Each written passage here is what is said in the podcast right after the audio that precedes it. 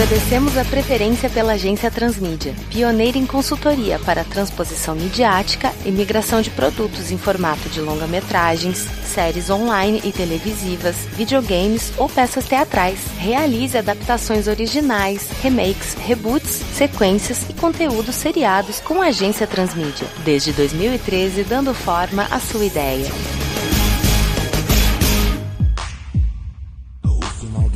Eu vou falar do Game of Thrones. Porque fora o anão e a Calesse de maneira brutal, todo mundo morre. Robert Baratheon, Joffrey, Winley, Viserys Targaryen, Robb Stark, Ned Stark, talvez Jon Snow, Twin Lannister. Furaram os olhos do Oberyn. Na ilha de leste tem fumaça preta. Dar-me uma escotilha. Flashback forward. Alguém roda a ilha. Nada importa. A galera já tá toda morta. Vou te contar um spoiler. A Zoe Barnes morre no metrô. Foi o Francis que empurrou. Com segurança ele transou. E se não gosta de spoiler. É melhor sair daqui, porque vem mais um. Mais um, mais um, mais um, mais um. O Chaves é o Chapolin.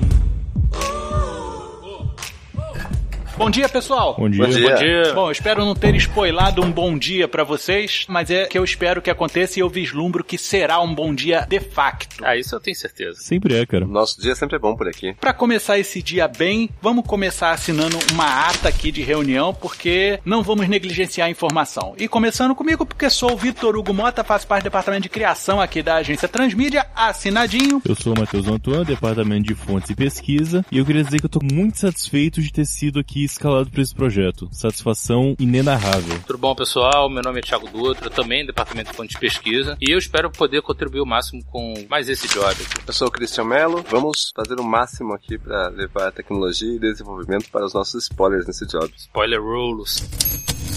Levando-se em conta que a gente já começou falando aqui do assunto, né? A palavra spoiler já pipocou aqui pra caramba. E deve ter um monte de gente que passa aqui pela porta e fala: Ih, spoiler, já tá se jogando pela janela, tá descendo pelo vaso. É uma galera que foge de qualquer jeito, vai para debaixo do tapete e tudo. Mas uma coisa é fato: o spoiler nada mais é do que uma informação privilegiada. E muita gente negligencia esse privilégio. Lógico, é uma questão de experiência. Há pessoas que gostam de ser surpreendidas. Há pessoas que gostam de saber informação antes para poder aproveitar cada pequeno instante daquela experiência, né? Porque se você já sabe o que vai acontecer, você aproveita melhor a sua jornada. Com certeza. Né? Eu, particularmente, eu gosto de saber porque eu acabo prestando atenção em mais coisa. Porém, eu entendo também quem não gosta de receber spoiler. O que eu não gosto é do fricote, tá entendendo? Ai, não sei o que, deu spoiler, tomara que você morra. Tipo praga do dia, do Zé do Caixão. Isso que é brabo, né, cara? Isso aí é que quebra a firma. Eu entendo que eu não consigo mais assistir qualquer tipo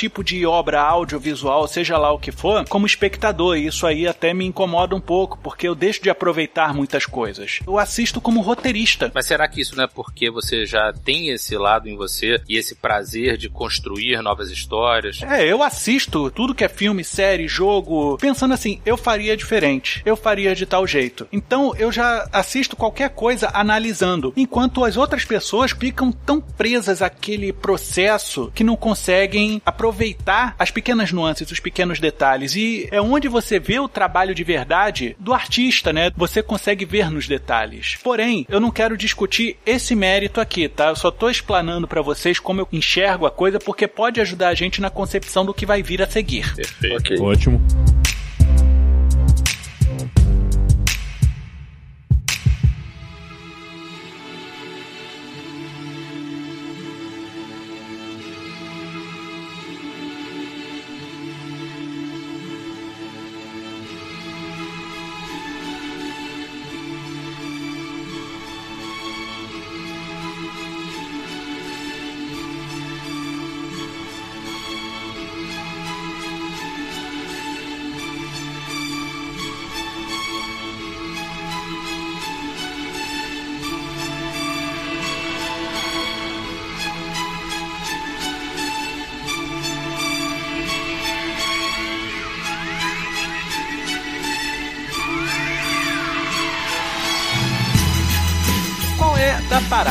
Lá que eu vou jogar a premissa, que é a história de um sujeito que detesta spoiler, né? Mas que quando ele tenta impedir uma cigana de ler o futuro dele, ele recebe uma maldição. Nunca mais vai ser surpreendido, né? Ele sempre vai saber das coisas que tenta ignorar e vai ter que conviver com essa onisciência indesejada. E quanto menos ele compartilha, mais angustiado ele vai ficar. Vai chegar até a somatizar isso aí em doenças. Eu quero fazer com que esse cara descubra que saber das coisas antes é benéfico e faz com que ele preste atenção em detalhes, como eu estava falando, que ele enxergue as coisas pela sua construção e não pelo impacto, não pela surpresa. Rolar coisa do tipo, sei lá, ele impedir a morte de um amigo, denunciar os crimes financeiros de um colega de trabalho que pode estar desviando alguma coisa dentro da empresa, avisar uma amiga da traição de um namorado dela, contar pra namorada que ela é adotada, confrontar o padrasto por alguma coisa que ele pratica em casa, algum tipo de violência ou algum tipo de canalice mesmo do cara e o cara é altamente abusivo, né? Trazer esses cenários comuns e onde o spoiler pode ajudar. E essas coisas que podem fazer as pessoas amarem ele e odiarem ele. E ele saber que avisar do mal dá para adiantar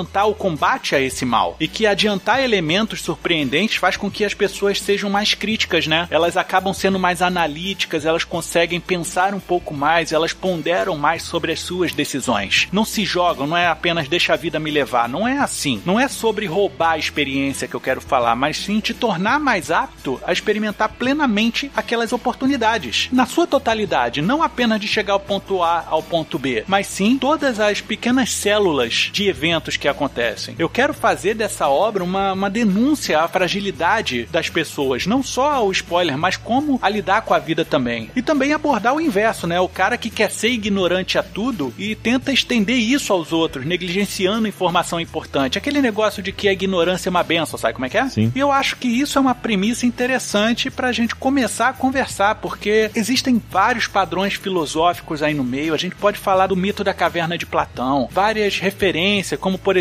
aquela série que tinha nos Estados Unidos, o Early Addiction, né? Que tinha um pouco disso. O cara sempre recebia no dia anterior a edição do dia seguinte do jornal. E ele tentava de alguma forma evitar que as coisas ruins denunciadas naquela edição acontecessem. E tinha gente que não acreditava nele, que tentava lutar ao máximo para se manter alheio àquela informação. Até mesmo diz isso na Matrix, né, cara? As pessoas estão tão imersas naquele sistema que elas vão lutar o máximo para continuar nela, porque aquilo é tudo que eles conhecem, e eles não estão preparados para algo diferente daquilo. Não deixar a maré levar, mas ao mesmo tempo simplesmente boiar, né? Não ficar nadando, não, não lutar contra o movimento inércio, né? É, aquele negócio do deixa a vida me levar, né, cara? Não é assim, não pode deixar assim. Desse job, qual seria o melhor tema desse filme? Um drama ou uma dramédia? É, eu acredito que é um tema muito delicado, né? Assim, a gente tá falando de interação social e tudo mais. Então, a melhor forma pra gente chegar a um público resistente a críticas, porque a galera que não gosta de spoiler é muito resistente e não aceita com facilidade um confronto a essa convicção delas, o melhor ponto seria a comédia. Tem que levar em conta que a percepção do spoiler tem um fricote muito grande em cima disso, os nervos vão meio a flor da pele, é um comportamento muito infantil esse reclamar de spoiler. Então, se você tratar isso de maneira séria, vai acabar sendo um peso diferente a questão a ser abordada. Então, acho que se não for comédia, fica realmente bem impossível de fazer um trabalho desse tipo. A comédia advém do sofrimento de alguém. Não existe nenhum tipo de comédia que ninguém sofra algo. E eu não tô falando físico, eu tô falando de algum tipo de humilhação ou algum tipo de exposição vexatória. Então, já que a gente tá querendo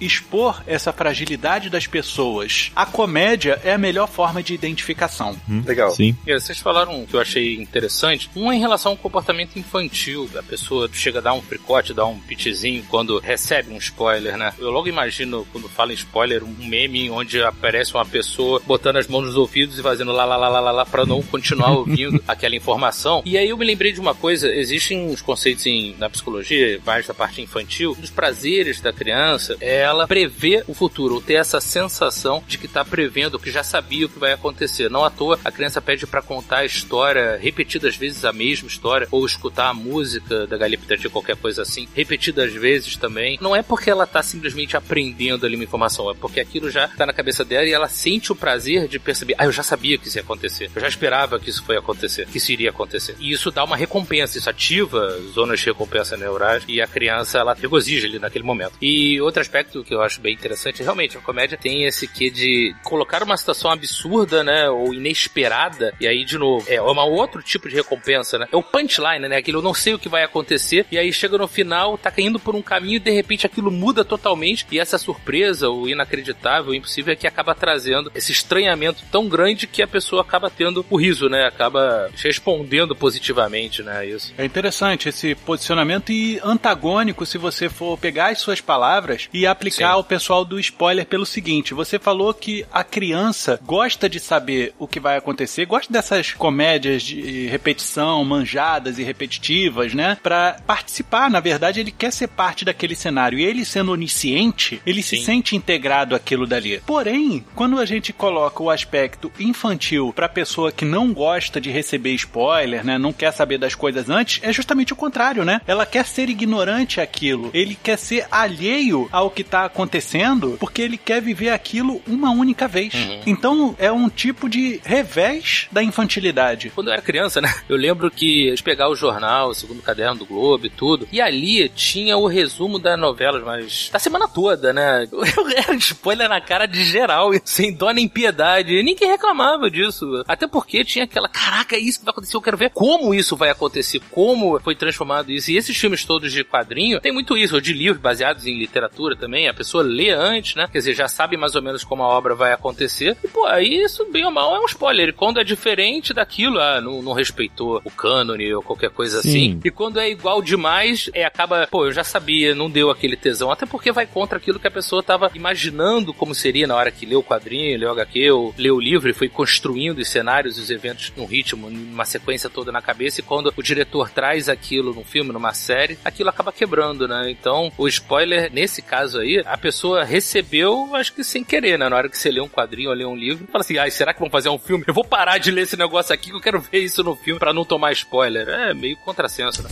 O saber da informação que vai acontecer vai ser uma coisa textual ou vai ser uma coisa realmente que envolve todo o sentimento da situação. Não é como se o personagem ele se transportasse pro futuro, vivesse aquilo e voltasse. Ele tem que só saber da informação. É, é nessa linha que a gente vai seguir de fato. Isso vai receber informação entre aspas textual. Muito boa colocação sua, Mantuan, porque isso me lembra muito um episódio do Seinfeld das temporadas uhum. finais, uhum. que é um episódio contado do final pro começo. tipo memento, assim. Não, assim, ele começa do final, até com a música do final, e vai voltando para te mostrar no começo por que, que eles estão vivendo aquela situação final, mas realmente voltando quadro a quadro, como tem que ser cena a cena, na verdade, né? As coisas não são feitas. Uhum. Ah, tipo irreversível. Cara, é sensacional, porque assim, é um casamento na Índia e você quer saber por que, que eles estão lá, quem é que tá casando, o que, que é que aconteceu, porque nego tá com o olho machucado, alguma coisa assim. E eu acho que a gente pode fazer o que você trouxe de discussão, como é que funciona o mecanismo dele, se a gente fizer o seguinte: ele sabe o final, mas para ele saber como essas coisas vão acontecer, ele tem que ir até a pessoa, tem que ir até a situação para as coisas irem retrocedendo na mente dele até chegar no ponto em que ele sabe onde ele pode impedir que aquilo aconteça. Qual é o ponto hum. crucial daquilo? Eu diria que isso mata um pouquinho a ideia, porque você não tá tendo informação de fato, você está tendo um décimo de informação e só recontando a história de outro ponto. É uma ideia legal, sem dúvida, mas eu acho que não é o cerne da ideia, cara. Entendo o que você tá colocando, só que uhum. a gente tem que colocar clímax nessas histórias, entendeu? Porque às vezes o que aconteceu para dar um estopim pro desfecho que ele tá vendo do futuro já aconteceu episódios antes. Uhum. O lance é, spoiler basicamente é, não me conta o final do filme. Vamos tentar partir de uma premissa básica. Eu acho que poderia ser uma coisa mais fácil. O final do filme nem sempre é a, a parte boa, né? A gente podia se concentrar em não me conta o clímax do filme. Acho que a gente também pode explorar o desenvolvimento do personagem, Mantuan. Uhum. Se a gente for pensar o seguinte, ele começa a temporada só vendo o final. E ele vai entendendo que se ele não procurar as pessoas, as coisas só vão ter os desfechos que ele já sabe o que vai acontecer. Tem um filme que chama Pres, é, Presságio não, perdão, O Vidente, com o Nicolas oh, Cage. Sim, sim, sei qual é. A questão é que nesse filme, ele tem um spoiler de dois minutos, mas a questão não é essa. Que ele só tem uma premonição que é mais de dois minutos na frente, que que é bem longe, que é dele encontrando Jessica Biel no restaurante. É, ele vê 2 minutos e 45 segundos. Isso é o constante. Vou dar spoiler, tá? Só que no final do filme, na verdade, ele já tinha visto exatamente pelo efeito que ele tinha. É. Ele era excitado de alguma forma. E eu entendo até porque, pela Jessica Biel, ele conseguia ver além, né? Exatamente. A questão é que, tirando o final específico do filme e esses 2 minutos e 45 segundos, que meio que é o poder que ele usa durante o filme, ele tem uma visão que é ele encontrando Jessica Biel, tipo, meio-dia num restaurante. Às 12 horas, ou 9 horas, sei lá. E ele vai todo dia, 9 da manhã ou 9 da noite, no restaurante pra ver se é, consegue encontrar ele. Só que nesse caminho inteiro dele e esse restaurante, ele não sabe o que vai acontecer. Então essa proposta não cabe nesse filme de Cage, porque ele só sabe um fragmento. Não é um spoiler relevante. É uma coisa muito ínfima, assim. E mesmo que fosse um final do filme, mesmo que fosse um Jesus morre, ainda não bate assim pra você contar a história constante. Agora, se for o fim de temporada, por exemplo, se fosse uma coisa menor, talvez, todos os pontos cruciais ele soubesse, aí eu acho que dá pra trabalhar um pouco mais facilmente em cima disso. Enfim, independente do método. Eu acho até que entra no ponto da gente ver como é que vai ser a mídia disso daí, tá? Porque eu não, não enxergo isso como um filme, eu enxergo como uma minissérie ou série Netflix ou algum tipo de streaming pra gente maratonar mesmo, entendeu? Pra que nego consiga maratonar esse negócio todo e sair dando spoiler nas redes sociais. Sim.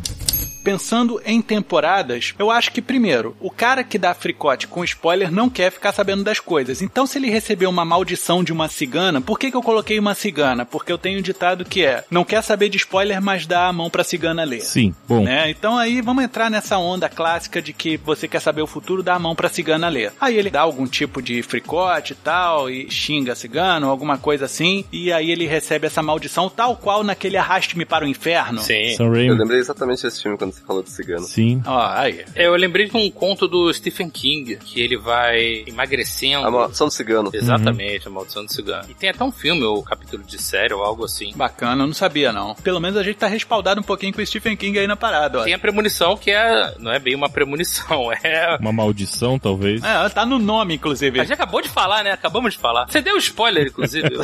ele ter essa primeira temporada, ele tentando entender o que, que aconteceu que ele tá vendo essa parada. E aí alguém vira pra ele, cara, foi a cigana. Ah, então vamos lá na cigana tentar resolver a situação, fazer com que ela retorne a maldição. Só que aí a gente coloca que rolou algum tipo de decisão da prefeitura ou coisa assim que os ciganos não podem mais atender naquela praça onde eles atendiam. Teve que fazer uma remoção, sabe como é que é? Tipo uma Ceilândia da vida, que você teve que fazer a remoção desse pessoal. E aí ele tem que passar a temporada toda porque não pode ser qualquer cigano. Ele até encontra um outro cigano, vai nesses ciganos fajutos que tem aí, que fazem trabalho ou coisa assim. Ele fala assim: Cara, olha só, eu tô sabendo do negócio todo aqui e você não vai poder me ajudar. Que droga. Aí, como assim não? Porque eu já vi o futuro e você não vai me ajudar. Inclusive, você não é cigano. E ele mesmo já se mina na parada. Ele vai e senta e, já, e diz o futuro do cigano ainda por cima. É, isso é interessante. Caramba, pra até a evolução do personagem que você citou mais cedo, isso é uma boa. No começo, por saber as coisas, ele para de viver a situação. Ele chega e fala, ah, eu não vou lá na padaria fazer tal coisa porque eu sei que eu vou tropeçar e, sei lá, rasgar meu sapato. Só que depois ele tem que perceber que mesmo sabendo, ele tem que viver pra poder ter o retorno dele. Isso é um argumento bom pra usar, cara, de evolução de personagem. Ele aprender que não adianta você dispensar. Existe um filme chamado Meia-Noite 1, não sei se você já viu, mas é um clássico do Dia da Marmota. Sim. Que o mesmo dia se repete. E o personagem já sabe de tudo que vai acontecer. E tem tudo no filme, vai te dando detalhes. Por exemplo, um acidente que passa na televisão na hora que ele acorda. E aí ele demora um pouco mais a chegar ao trabalho. Mas aí, depois de várias vezes que ele volta pro mesmo começo de dia, aí ele sai mais cedo de casa e aquele acidente que aconteceu na televisão aconteceu com ele. Pô, interessante. Sim. É muito doido. Então a gente pode pegar essas nuances realmente do cara começar a se privar de viver porque ele tem medo das coisas que ele previu. E aí ele fala: Não, não posso deixar de viver porque eu sei do futuro. Eu tenho que viver o meu presente. E aí a gente coloca um pouquinho de filosofia em cima disso daí. E aí o cara sai. Só que aí ele sai: Ó, é agora que eu vou tropeçar. E ele pula pro lado. No que ele pula pro lado, vem uma moto e pega ele. Mas aí ele não previu isso. Ele não previu isso porque ele estava tão focado no tropeção que ele ignorou a outra informação.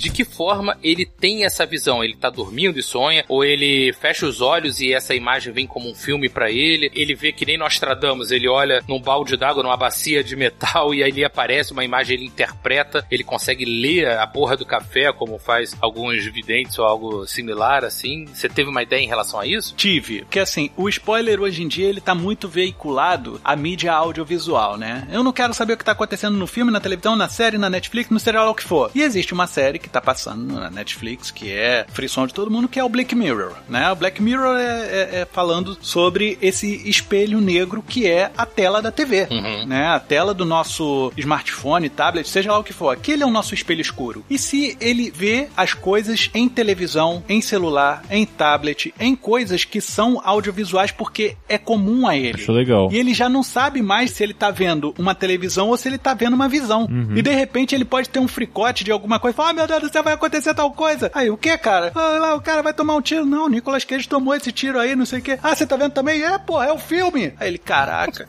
E se, por exemplo, ele começa a se excluir de tudo que é eletrônico, de tudo que é notícia, se fecha num quartinho preto. O meio de vir esse spoiler é exatamente verbal. Ele pode, por exemplo, começar a se excluir das coisas eletrônicas e um amigo chega pra ele, começa a conversar com ele e no meio da conversa ele começa a entender coisas diferentes do que a pessoa está falando. Mais ou menos uma pegada show de Truman, onde a pessoa para e começa a fazer um merchan no meio da, da fala dela. Só que isso é uma coisa inconsciente. As pessoas falam normalmente e ele vê esse spoiler que vai acontecer com ele. E aí no final, quando ele já tá excluído da sociedade e tudo, ele não tem mais uma convivência com eletrônicos nem nada, ele mesmo começa a dizer, por exemplo, nossa, eu poderia ir lá fora agora pra tomar um sol, já que não tenho nada que pode acontecer. Nossa, mas se cai um, um avião, por exemplo, as coisas começam a acontecer ruins com ele, porque ele diz que vai acontecer ruins, mas ele não tem esse controle sobre o que ele diz. Poxa, eu gostei mais dessa ideia, cara. Eu tinha gostado da ideia da tela preta, mas essa eu achei mais interessante. Que é uma parada que você não tem como se prever, né? Não, mas é que tá, o que não impede da gente usar as várias Sim, ideias. tipo, se ele se privar da tela preta, as coisas vão chegar do mesmo jeito, independente. Certo. Pode as duas também. Esse negócio que o Christian falou é interessante porque a gente pode explorar o conceito de inconsciente coletivo. Porque de repente ele não tem mais com quem falar, porém existe algo que vibra numa sintonia inerte para todas as pessoas. E quando ele fala não tenho ninguém com quem conversar, existe uma sintonia. E aí ele começa a conversar sem ser com ninguém. Ele começa a receber essas informações. Pra trabalhar nisso. O que é legal nessa história que a gente está montando é que a gente pode abordar as várias facetas de como você pode receber informação. Porque existe um ditado clássico que é: notícia ruim chega a cavalo, brother. Uhum. De repente, ele pode até pensar em bloquear alguma forma de receber, mas não tem jeito. O spoiler vai chegar de uma maneira ou de outra. Seja, por exemplo, a mulher dele falando: Olha, pro jantar eu fiz feijão, arroz, o Mark vai morrer com um tiro na cara amanhã num assalto no banco. Inclusive a farofa queimou. E aí ele: Você falou o quê? Não, então, eu tava falando dos pratos. E de repente, não, não tem como, eu não, não quero mais ouvir nada que ninguém vai falar comigo. E aí vem de repente como uma voz na cabeça dele: Oi, você me chamou? E aí escuta alguma coisa. E de repente, quando ele tentando nem ouvir no silêncio absoluto, ele fecha os olhos e vê uma imagem na frente dele. Quer dizer, vai vir, não tem jeito. Dá pra colocar várias situações cômicas, tipo, ele fala, não vou mais falar nada, eu vou fazer voto de silêncio. Mas ele bate o pé na estante, aí ele vai mandar um palavrão e em seguida ele fala alguma coisa também do nada, assim, que seria um spoiler da vida dele. Realmente, tipo, ele tenta evitar, mas não tem jeito. A informação sempre chega. Pode ser um mau auguro, né? Ele bate o dedo na- no móvel e fala: por que, que o marceneiro que fez isso não morre?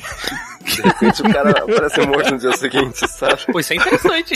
Eu gostei. E inclusive isso pode gerar problemas pra ele, porque alguém pode ouvir o que ele falou e o cara parece morto e ele ser o principal suspeito dessa porra. Pois é. é. Né? Uma outra coisa que eu tô pensando, você falou dessa topada também, a topada é sensacional. Porque ele vai dar uma topada, em vez dele mandar um que pariu, ele virar e falar assim, os números da Mega Sena não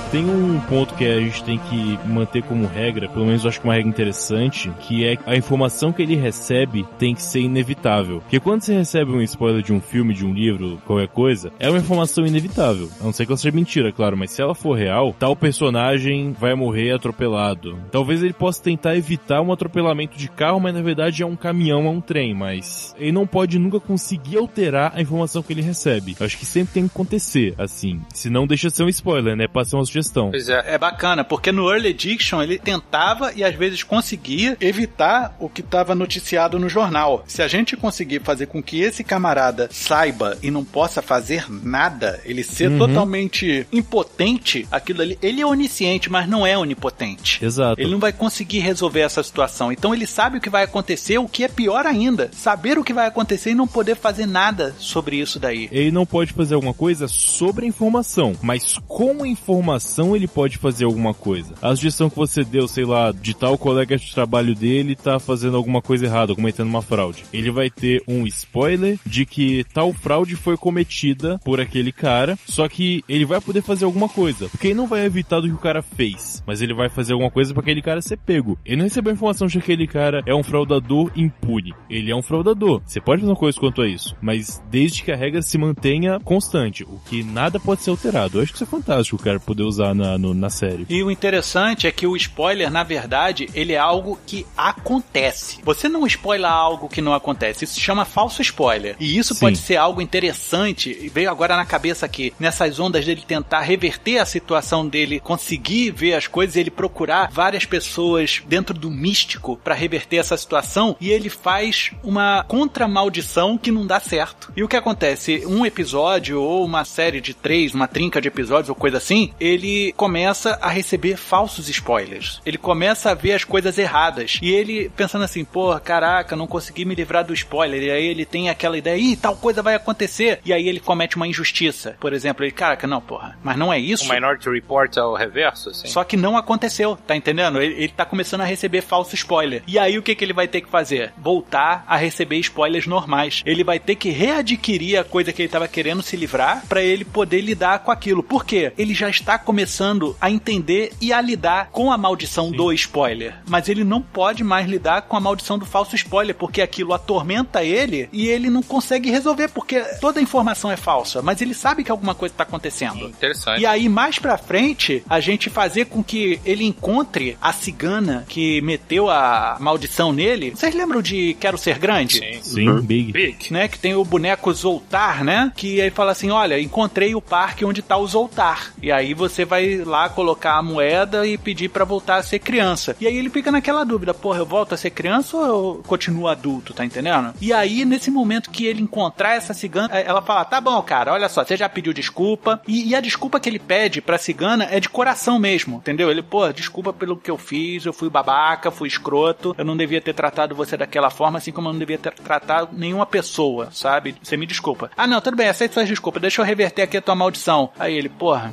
Desde que eu recebi essa maldição, cara, realmente no começo foi difícil, mas eu ajudei muita gente depois. Não, me deixa com isso daqui. Eu acho que eu posso ajudar mais pessoas com isso daqui. Depois que ele consegue, através da informação que ele tem em relação ao futuro, interferir nessa linha do tempo, ele muda esse futuro e isso é impune. A minha dúvida inicial é: é que nem o, o Máquina do Tempo do H.G. Wells, quer dizer, ele volta no tempo pra salvar a mulher, claro que não é o caso aqui, mas não tem jeito, ela sempre acaba morrendo, seja de uma maneira ou de outra. Então, quer dizer, ele tenta evitar aquilo que ele vê, mas aquilo que ele vê acaba acontecendo de uma maneira ou de outra. É mais nesse sentido ou quando ele interfere, isso acaba desencadeando tipo um efeito borboleta e lá na frente vai ter uma consequência às vezes pior até do que se ele tivesse deixado a coisa seguir o seu rumo. Eu acho que nenhum nem outro, cara. Não, Thiago, foi o que eu tava comentando com o Mantoan agora há pouco. O spoiler acontece. Não existe Uhum. spoiler de algo que não acontece. Sim. Então as coisas invariavelmente Vão acontecer. vão acontecer da forma como ele viu. O lance é, pô, de repente ele tem o spoiler de como a mãe dele vai morrer e quando a mãe dele vai morrer, tá entendendo? Uhum. Então o que, que ele vai fazer? Ela vai morrer de qualquer jeito. E ele pode ter essa experiência de outra pessoa morrer ou coisa assim, ele tenta impedir que aconteça, mas aí ele acaba fazendo com que aconteça do jeito que tem que acontecer. Ele tem a informação de como vai ser de fato. E aí, quando ele sabe que a mãe dele vai morrer, o pai dele vai morrer ou alguma coisa assim, ao invés dele tentar impedir que a morte aconteça, ele aproveita mais o tempo com ela. Ótimo. Eu só não tô vendo comédia nisso, eu tô achando isso drama filosófico profundo e Esse, excelente. esse cara. momento da mãe é, é um ponto à parte, um ponto fora da curva dentro dessa comédia. Pô, mas Sim. a gente falou tanta Sim. coisa aqui que é tão comédia, irônica, né? Tão engraçada, claro. que esse é o cerne da história. Porque até mesmo todo tipo de sitcom, ou seja lá o que for, tem os seus momentos de seriedade. Aquele momento em que você tá tão envolvido com o personagem que quando ele tem algum momento de sofrimento, algum momento que ele sofre, a a verdadeira vida como ela é de verdade, você se emociona junto com o cara. Eu não sei se sabe, mas aquele aperte sim se o piloto sumiu, ele não tinha piada no roteiro. Diz o cara pegou um roteiro cru, que tinha uma, um começo, meio e fim, e encheu de piada no meio. Aí fez o filme. A base da ideia não tem que ser engraçada de fato, mas a gente faz ser engraçado. É só se fazer, tá bom, a situação da mãe morrendo pode estar na série, com certeza não vai ser cômica, mas vai ser pautada com uma quantidade enorme de situações de cara batendo de cara no poste. Vai ter várias coisas para pautar a série de fato, para mostrar o que acontece. Então é, acho bem tranquilo fazer de uma comédia, mas com um ponto de seriedade, como o Otto falou.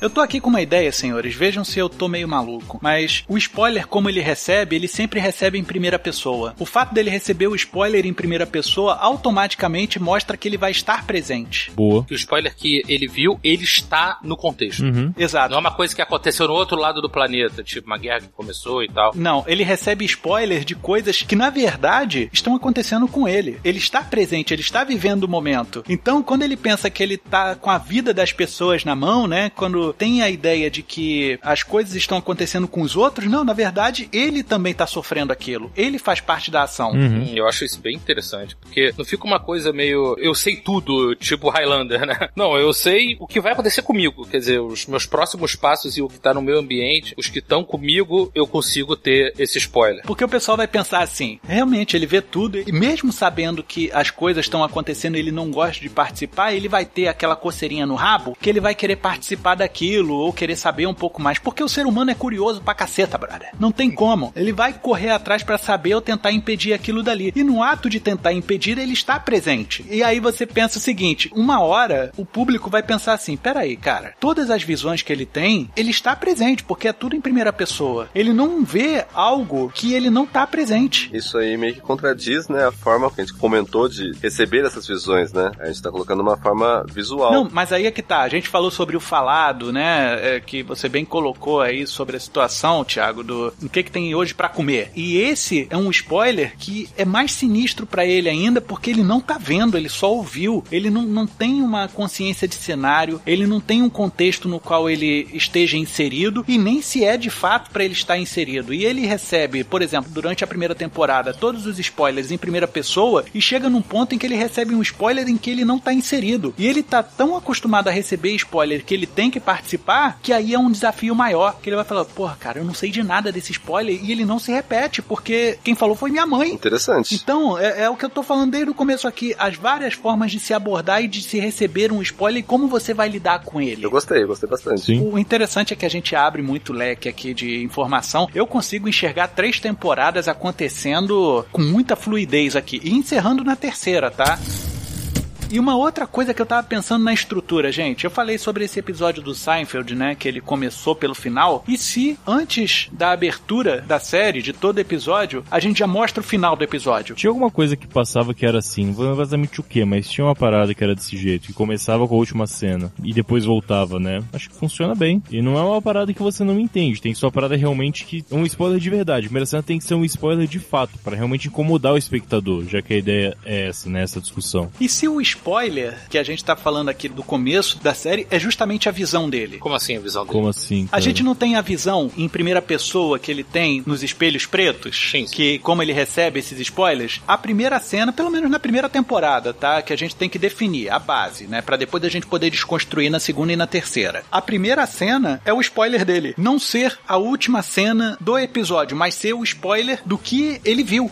Por exemplo, não tem esse camarada aí do trabalho dele que tá roubando. E aí, ser justamente a imagem de primeira pessoa, você se aproximando do cara e o que, que você tá fazendo aí, rapaz? O nego deu uma brecha aqui, eu tô elevando mesmo tal. E aí dá alguma merda federal, abertura do episódio, e depois a gente volta, conta normalmente. Até chegar essa cena. Até chegar nessa cena, que é, na verdade, o spoiler, a visão motivadora do cara. Então, mas aí não necessariamente precisa ser o final, né? Pode ser simplesmente o clímax mesmo do episódio em si, né? Não, que na verdade, esse é o spoiler. Sim. É o que ele viu, é o spoiler, né? Exatamente. Nesse caso, não seria ele pra fraudando? Seria o protagonista entregando, cara. Na, na verdade, é o protagonista realizando o que ele viu. O spoiler é: quem rouba é fulano. Uhum. E o episódio inteiro a gente sabe, estão roubando a empresa. Quem é que tá roubando? Ah, tá. Eu não tinha construído direito a ideia que você tinha. Agora eu entendi certinho como é. Legal, funciona bem. E aí você já mostra quem é. É Dona Penha. Sacou? Dona Penha está roubando café aqui. É a primeira cena. E aí a gente começa o episódio mostrando quem está roubando o café da agência Transmídia. Pois é, eu achei bem legal isso, porque ele pode saber quem é, já sabe como foi feito, mas ele, talvez para não entregar que ele tem essa capacidade, ele vai ter que de alguma forma, por exemplo, usando esse mote desse capítulo, investigar como ele vai conseguir chegar naquele evento, ou surpreender a pessoa no momento em que ela tá fraudando, ou algo assim. Quer dizer, ele sabe que vai acontecer, ele já tem essa ideia na cabeça dele, e durante o episódio ele vai tentando utilizar ali do que ele tem ao alcance dele para conseguir, de alguma forma, expor essa pessoa que tava ali cometendo esse crime. Já que isso é irreversível, ele não tem como modificar, pelo menos ele conseguiria de alguma forma fazer justiça. O spoiler é algo que acontece. E se você se colocar de forma mais filosófica na coisa, né? O spoiler já aconteceu. Um filme, quando ele chega no cinema, o filme já tá feito. O que aconteceu no Perfeito. filme já aconteceu. Tá entendendo? O fato de eu só ver o filme daqui a dois, três dias não muda o fato de que o que aconteceu no filme já aconteceu. Então, se o cara tá roubando da empresa, ele já roubou, tá entendendo? O spoiler, ele te entrega algo imutável. O spoiler, na verdade, já é passado. Ele não é nem visão do futuro. Sim. E você colocando isso, Vitor, me lembrou daquele filme A Chegada, que foi lançado agora em 2017, que o- aqueles personagens, os alienígenas, eles têm aquela forma circular de dialogar, de usar a linguagem, né? Exatamente porque essa questão temporal, para eles, é algo cíclico, quer dizer, o passado e o futuro, isso está acontecendo ao mesmo tempo, da mesma forma, exatamente porque eles sabem, eles apenas criam um, um ambiente, criam um meio para que aquilo se dê da forma como tem que se dar. E, e faz muito sentido isso tudo, porque assim, se a gente olhar pro céu e olhar as estrelas, na verdade a gente não tá vendo as estrelas, a gente tá vendo o passado delas, Sim. porque de repente alguma dessas já acabou. Sim. O Exatamente. conceito de tempo e existência é muito diferente e a gente pode abordar isso nesse personagem porque isso vai abrir a mente dele de um jeito que ele vai filosofar sobre essas coisas. Ele vai entender, cara, o que foi, o que é e o que vai ser, não importa. Eu não vou conseguir mudar isso. Mas ele vai ser um herói? Ele é a gente. Nós não somos heróis. Diga por você. Exatamente. Ele aprende a lidar com as situações, mas o fato dele lidar com as situações não faz dele um herói. Sim. Uma coisa que me preocupa só um pouquinho e que é uma coisa muito divertida dentro da série que a gente está montando é justamente a parte da cigana. Eu tenho medo de verem com maus olhos a gente colocar esse mau agouro em cima das ciganas. É, talvez até porque isso já foi batido, né? Mas é uma coisa que é tão presente, sabe? O pessoal fala, a cigana lê a mão, sabe? A cigana lê o futuro. Ela te diz o que vai acontecer na sua vida, as suas linhas da vida e tudo mais. E a gente ter uma maldição aí no meio. Eu vejo duas soluções interessantes pra isso. Hum. Primeira é que ele tenha feito algo de mal para com a cigana e isso não foi uma maldição, foi uma lição. Tipo, olha, você está aprendendo com ela.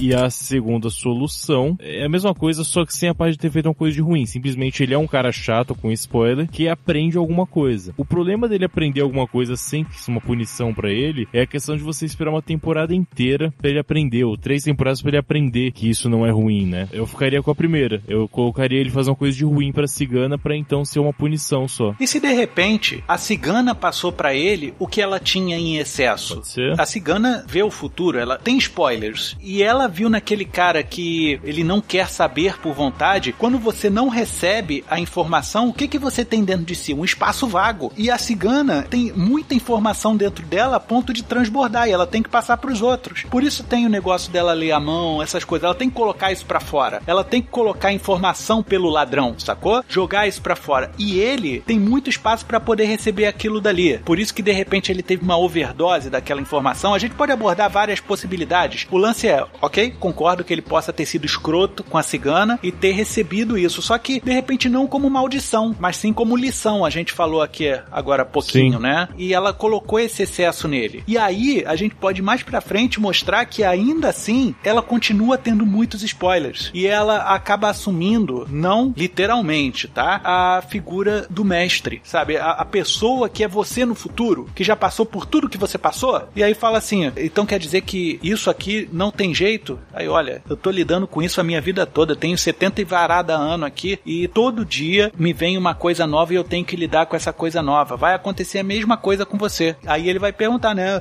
Mas como é que eu vou lidar com isso? Como é que eu vou me livrar dessa informação? E ela virar e falar: faz que nem eu, passa a informação adiante. Bom. Tem que ser cigana? Eu só coloquei o aspecto da cigana, Tiago, porque Uhum. é algo que dentro do nosso termo cultural brasileiro, eu não sei se tem isso lá pra fora, mas eu falo como brasileiro, tá? Todo mundo fala que a cigana lê a mão, vê o futuro e que é um povo nômade que pega muita informação por aí, Uhum. viaja pelo mundo e tudo mais. Eu tô trazendo a cultura do conhecimento cigano e também dentro desse conhecimento popular de que cigana lê o futuro. Entendi. A gente não pode deixar alheia a informação de que os ciganos são ritualísticos. Não, não que me incomode, é porque eu fiquei pensando em filmes e histórias. Um é A Hora da Zona Morta, do Cronenberg, Uhum. que o personagem ele tem essa habilidade, né, essa capacidade psíquica de prever o futuro, o The Dead Zone, e ele recebe isso, acorda de um coma e descobre, né, essa característica nova dele. E parece um pouco uma maldição, mas depois parece uma benesse. O outro é o Conto de Natal do Charles Dickens, que tem aquele Sr. Scrooge Uhum. que vem o fantasma do Natal passado, do futuro também. Parece que é uma coisa ruim, mas depois tem essa mensagem de foi positivo, né? No fim das contas, essa história valeu a pena, né? Mas esses dois me fizeram pensar nisso, assim, talvez existissem outras situações, mas quando você colocou agora essa questão da cigana e de trabalhar a questão da cultura mesmo, eu achei mais interessante, eu achei que vale a pena. Eu imaginei até uma cena, de repente, dele indo num centro de umbanda ou algo assim, e vindo uma entidade, até talvez uma cigana incorporada mesmo, vir falar com ele, e de repente, tipo, olha, você precisa aprender algumas coisas e imaginando algo desse sentido. É, é interessante você falar da Umbanda que justamente tem a linhagem de ciganos, Tem né? A gente estava conversando até em alguns trabalhos que a gente fez aqui, o do Todos os Santos, por exemplo, a gente falou bastante sobre essas linhagens. E é interessante a gente mostrar ele indo em outros conhecedores do ocultismo, da mística nacional e tal, não pra desmerecer nem nada, é procurando ajuda mesmo e até mesmo ele conversar com as entidades quase que não pede igualdade, mas não que ele esteja incorporando algo nem nada, mas em termos de conhecimento, né? O pessoal atribui às entidades um conhecimento transcendental e se você for parar pra ver, o cara receber o spoiler, ele receber essa informação que ninguém tem, é transcendental também. Então ele acaba tendo um crachá de entidade viva, né? Ele é quase um avatar do spoiler. dentro desse contexto dele ter falado com uma entidade cigana que a gente poderia trabalhar, caso ele tivesse ido num terreiro, por exemplo, que essa cigana seria de alguma forma uma mentora dele, né? E ele voltando lá, caramba, eu tô vendo isso, o que eu posso fazer e tal. Mas a pessoa que incorpora fosse assim, o oposto dessa cigana mentora, sabe? Fosse alguém que não faz ideia de como ajudar uma outra pessoa, entendeu? Mas incorporada conseguisse fazer essa troca. E talvez ele até voltasse lá pra ter mais dessas lições. Oda May Brown. Tipo isso. Estudando um pouquinho sobre ciganos, cigano é muito ligado aos elementos. E uma das entidades brincalhonas dos ciganos são as entidades ligadas à terra, os gnomos. De repente ele poderia ser um guardião, um protetor da cigana, e ele que resolveu dar uma lição nele, e não a cigana em si. Pode ser, legal. Ah, entendi. É como se você tivesse mexido com a cigana e o Pokémon cigano, o gnomo dela ali, virou e falou: Porra, vacilo teu, brother. Porra, então vou fazer o seguinte: vou te dar uma lição ferrada, você vai receber uma porção disso daqui e jogar em cima dela. O que eu gosto desse trabalho que a gente faz aqui é que a gente não precisa descartar nada. Ainda mais num trabalho que nem esse daqui que a gente tá fazendo, que ele é altamente complementar em cima do próprio empirismo do personagem. Porque ele tenta se descobrir de forma totalmente empírica, porque ninguém tem o conhecimento sobre o que tá acontecendo. E aí pode alguém até virar e falar: olha, o gnomo da cigana tá colado em você. Fez com que você tivesse acesso a isso daí. Você tem que se livrar desse gnomo. Acho que nessa situação poderia ser um falso spoiler. Alguém chegar e falar, "Ó, você tá com o espírito de Pombagira. Ou você tá com o espírito de fulano de tal. Isso. Ter essa galera que já tem por default colocar uma causa, efeito, é isso daí que tá acontecendo. A própria mãe pode virar e falar assim: olha, essa daqui é fulaninha de tal, ela é lá do centro, tal, tal, tal. E eu falei dos probleminhas que você tá tendo, ela quer bater um papo contigo. Aí ele virar e falar: pô, mãe, não vai dar certo. Aí, não, conversa com ela, mas não vai dar certo, mãe. Justo, muito bom. Né? E aí, eh, quando ele tá falando não vai dar certo, é porque ele sabe mesmo, não vai dar certo. Ele Uhum. já tem informação de que não vai dar certo. E aí a, a mulher vai virar e falar com ele: Olha, eu tô vendo aqui pelos ossinhos que eu tô jogando que você tá aí com um gnome encostado. E não sei o que. Isso é bom, porque a gente pode aproveitar todas as ideias que a gente tá colocando aqui pra desenvolver toda a epopeia do personagem. Muito bom, eu gostei. Isso de dar um trama de comédia, né? Esse peso sai do personagem, porque acaba que ele não tá sendo realmente punido. É alguém, é uma entidade que tá fazendo brincadeiras com ele, no fim das contas. Mas a- aí é que tá a parada. O que você sugeriu não necessariamente é o que aconteceu. Entendi. O que aconteceu pode ser o que eu disse, pode ser o que o Mantoan disse, pode ser o que o Thiago disse, pode ser qualquer coisa. Porque a gente tá no campo do sobrenatural, do místico e do oculto. Não quer dizer que as coisas são. Elas podem ser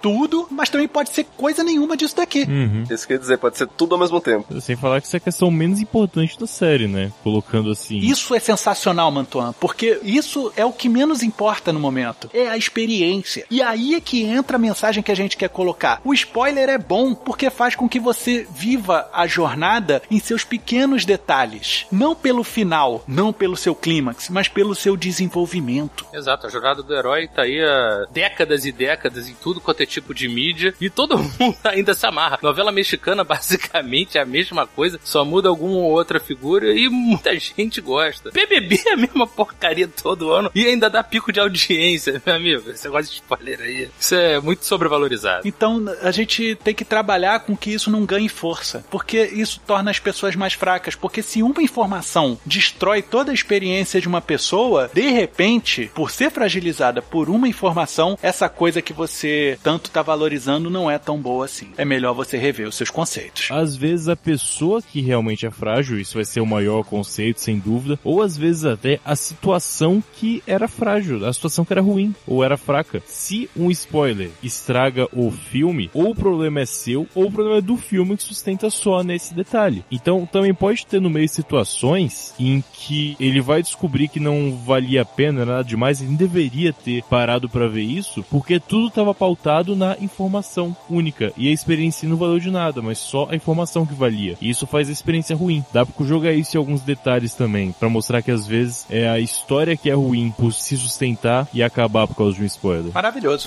Quando você colocou essa questão dele eventualmente poder somatizar por conta dessa quantidade de informação que ele começa a receber, a primeira ideia que eu tive é que ele recebia como se fosse uma avalanche de informação. É tanta informação que ele não seria capaz de fazer um crivo do que realmente é importante ou simplesmente de conseguir dar o próximo passo sem receber uma avalanche de possibilidades e algumas aparecendo mais vivas para ele e ele entrando nesse desespero de eu preciso fugir de tanta informação. Eu que tinha medo de receber informação de alguma maneira agora as tenho de uma forma avassaladora e ele começar de alguma forma a se desesperar e adoecer como se ele tivesse num estado eterno de alarme com o sistema de luta e fuga o tempo todo ativado, né, como se o tempo todo tivesse potenciais leões correndo atrás dele e ele de alguma forma tá ali em taquicardia, em falta de ar, em dispneia histérica mesmo e começa a não aguentar mais e aquela pressão faz com que ele tivesse dores de cabeça, vertigens, até eventualmente desmaios mesmo. Mas depois que a gente foi conversando e foi construindo essa história, me pareceu que isso caberia num drama ou num filme suspense psicológico e tal, que não parece. Eu acho que ficou muito mais palatável e, ao meu ver, muito mais interessante esse tom mais de comédia mesmo, né? E essa de construção de personagens. Eu gostei muito do que foi colocado, porque abre espaço pra gente construir personagens que podem ser bastante interessantes, assim, de serem avaliados também na sua individualidade. Eu só acho que cabe, talvez mais pro início da série, pra primeira temporada, essa questão dele filosofar, talvez até com um amigo mais porra louca e tudo, sobre essa questão do spoiler, de por que que valoriza-se tanto, a coisa de não dar o spoiler, né? Como você colocou aí, a fragilidade. Será que o filme é ruim e tudo? Ou, e por que as pessoas gostam tanto de fofocar sobre a vida dos outros, né? De saber sobre a vida dos outros, mas o spoiler atrapalha? Porque a fofoca fala sobre algo que já passou, quer dizer, que não tinha como eu presenciar, então eu quero saber também. Mas se é outra pessoa que conta aquilo que tá no cinema e a pessoa ainda tem a chance de ver e vivenciar aquela surpresa, ela não quer saber. Então, assim, eu acho que cabe essa discussão, eu acho que seria bacana. Mas pensando que ele poderia eventualmente desenvolver uma doença psíquica por conta dos spoilers, eu não sei, mas eu não vejo espaço nisso que a gente está construindo. Talvez num capítulo isso possa ser trabalhado e até ele ter talvez uma crise de pânico, uma ansiedade generalizada. Talvez seja interessante, porque é tanta potencialidade, a gente não tem que imaginar o que pode acontecer com a cabeça do sujeito que passa pelo que ele tá passando, né? E é interessante porque a gente pode colocar o prisma de um psiquiatra também também, na série, né? Imagina a mãe. A mãe tem uma cara de meter ele em cada roubada, brother. Tentando ajudar o filho, né? Mas mete ele em cada roubada e aí de repente leva ele num psiquiatra. E aí Isso. o cara começa a querer problematizar a situação dele e ele fala, brother, meu problema não tem nada a ver com o que você acha que tem. Exato, acha que ele é esquizofrênico, quer encher ele de remédio. E o cara é mais maluco que eles. Exato, cara. E é bom que a gente conversa também sobre essa situação, ah, esquizofrenia. E você até pode incitar isso aí no público, achar, porra, o cara é esquizofrênico. É. E não é. A mãe do personagem vê nas gavetas dele que provavelmente tem maconha ou algo muito pior. Fique atento. Esse assim de terror, né? Não, e outra, esse amigo que ele pode ter, conversar um cara mais cabeça aberta, ele pode ser bem maconheiro, sabia, cara? Exatamente, cara, você precisa de maconha pra parar com esse negócio. Isso me lembrou de uma música clássica, cara. E lembrei na hora que o Christian falou, cara, eu vi gnomos. Ventania. Gnomos eu vi lá em Marte, gnomos por todas as partes, na relva, na selva crescente, gnomos em torno da gente. Eles querem nos ajudar e nós não devemos temer. Gnomos ensinam a amar.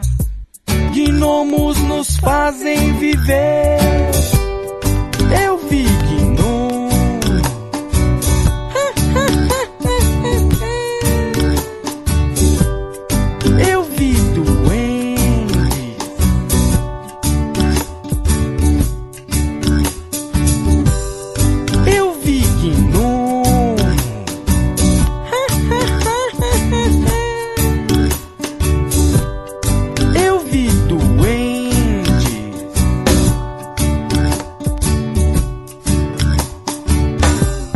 Cara, e se de repente o maconheiro vê o gnomo? E é ele que dá essa ideia no amigo falou: Porra, brother, tem um gnomo agarrado no teu pescoço. Ele que fica falando no teu ouvido o que vai acontecer, A brother. gente tem um precedente disso nas séries que eu não sei se assistiram Fringe, mas tinha um conceito usado na série que quando cientistas usavam LSD, eles enxergavam realidades paralelas. E na série não era viagem, era real. Eles realmente enxergavam usando LSD uma realidade à parte. Dá pra fazer muito tranquilo. É, mas existem vários estudos com LSD mesmo. Uhum. LSD, ketamina, tudo com vários psicotrópicos, trabalhando essa questão da percepção, né? Não ampliando a percepção como a gente acaba romantizando, mas alterando a percepção, levando a quadros de delírio, de alucinação complexa. E... Eu gosto muito desse estereótipo se ele fosse bem hippie mesmo, sabe? Roupas largas, tá nem aí pra vida, sem ser aquele cara... Estudante da PUC. cara... É, esse cara, aquele cara legalize, que tá tranquilo com a vida e nada tira a paz dele. Ele olhar pro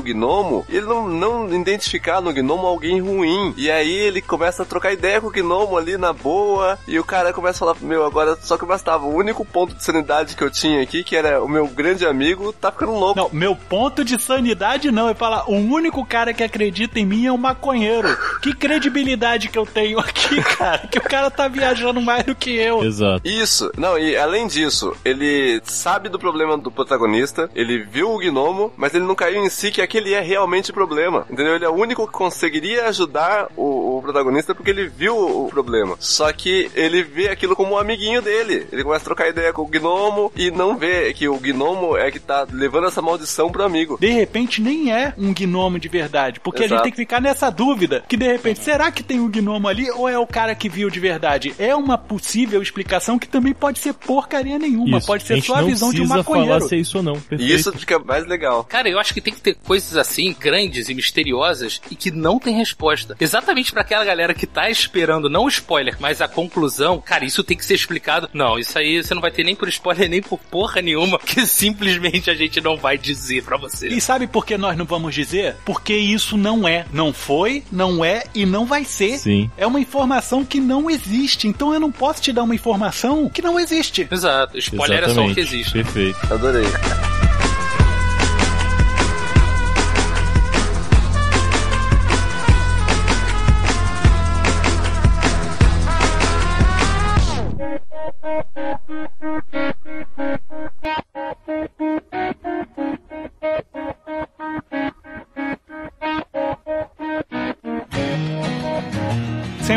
Estamos chegando no final da nossa reunião aqui e como eu acreditei e predisse ao entrar naquela sala, realmente foi um bom dia. Porque eu gostei muito do que aconteceu aqui, as discussões que aconteceram aqui. Eu sei que tem gente que não vai gostar tanto da forma como a gente está apresentando o spoiler e como eles foram retratados em alguns momentos, mas a gente tem que lidar, principalmente no ato da comédia, na parte do estereótipo, para que a gente possa marcar bastante e depois desconstruir em cima disso. Isso faz parte do processo dramatúrgico da coisa. Então a gente trazendo um personagem que é resistente, infantil em certo ponto, a gente dá uma margem muito maior para que ele tenha um amadurecimento. Como a gente desenvolveu aqui. Ele amadureceu conforme nós fomos falando aqui. Ele se tornou humano, mas por ele, ele se tornou um adulto. E te digo mais, a gente tá falando ele, ele, ele. Esse personagem pode ser de qualquer sexo, de qualquer classe social, de qualquer orientação sexual, de qualquer religião. Não importa, porque ele é um personagem universal. Ele representa muitas pessoas de hoje em dia. Então, a gente criou uma ótima história que pode ser representado por qualquer tipo de personagem. Esse vai ser um casting de roteiristas em que eles vão trabalhar de maneira muito aberta e com uma grande margem de surpreender a gente. Mas a gente não vai ser surpreendido que a gente vai tomar um spoiler antes do que eles vão desenvolver em cima da nossa ideia. Não, eu achei excelente, sinceramente. Perfeito. Sensacional. Maravilha. cara.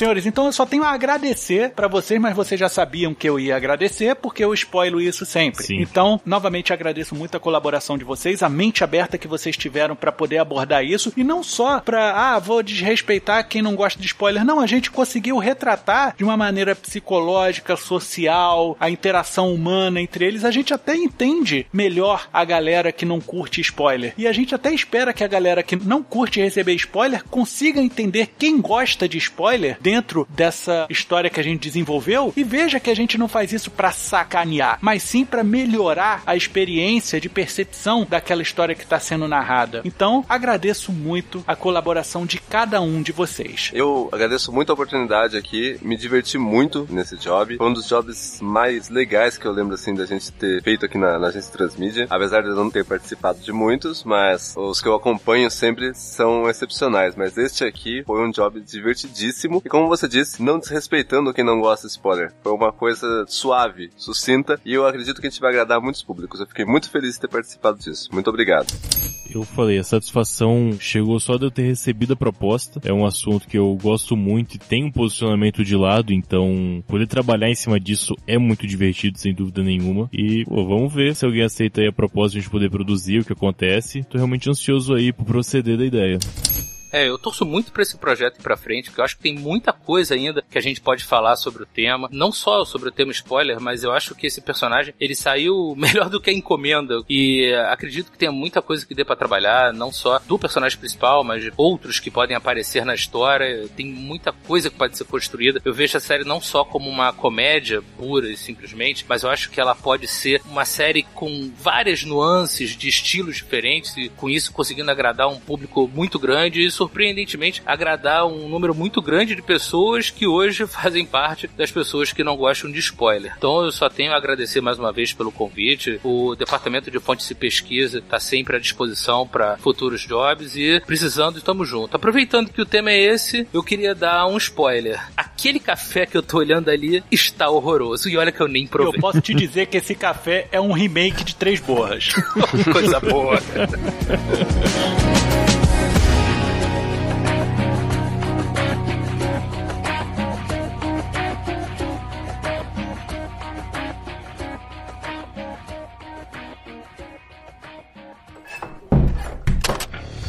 Venha também dar forma à sua ideia com a Agência Transmídia. Basta enviar a sua intenção de adaptação, feedback ou sugestão para o e-mail contato@agenciatransmedia.com.br, pelo Twitter arroba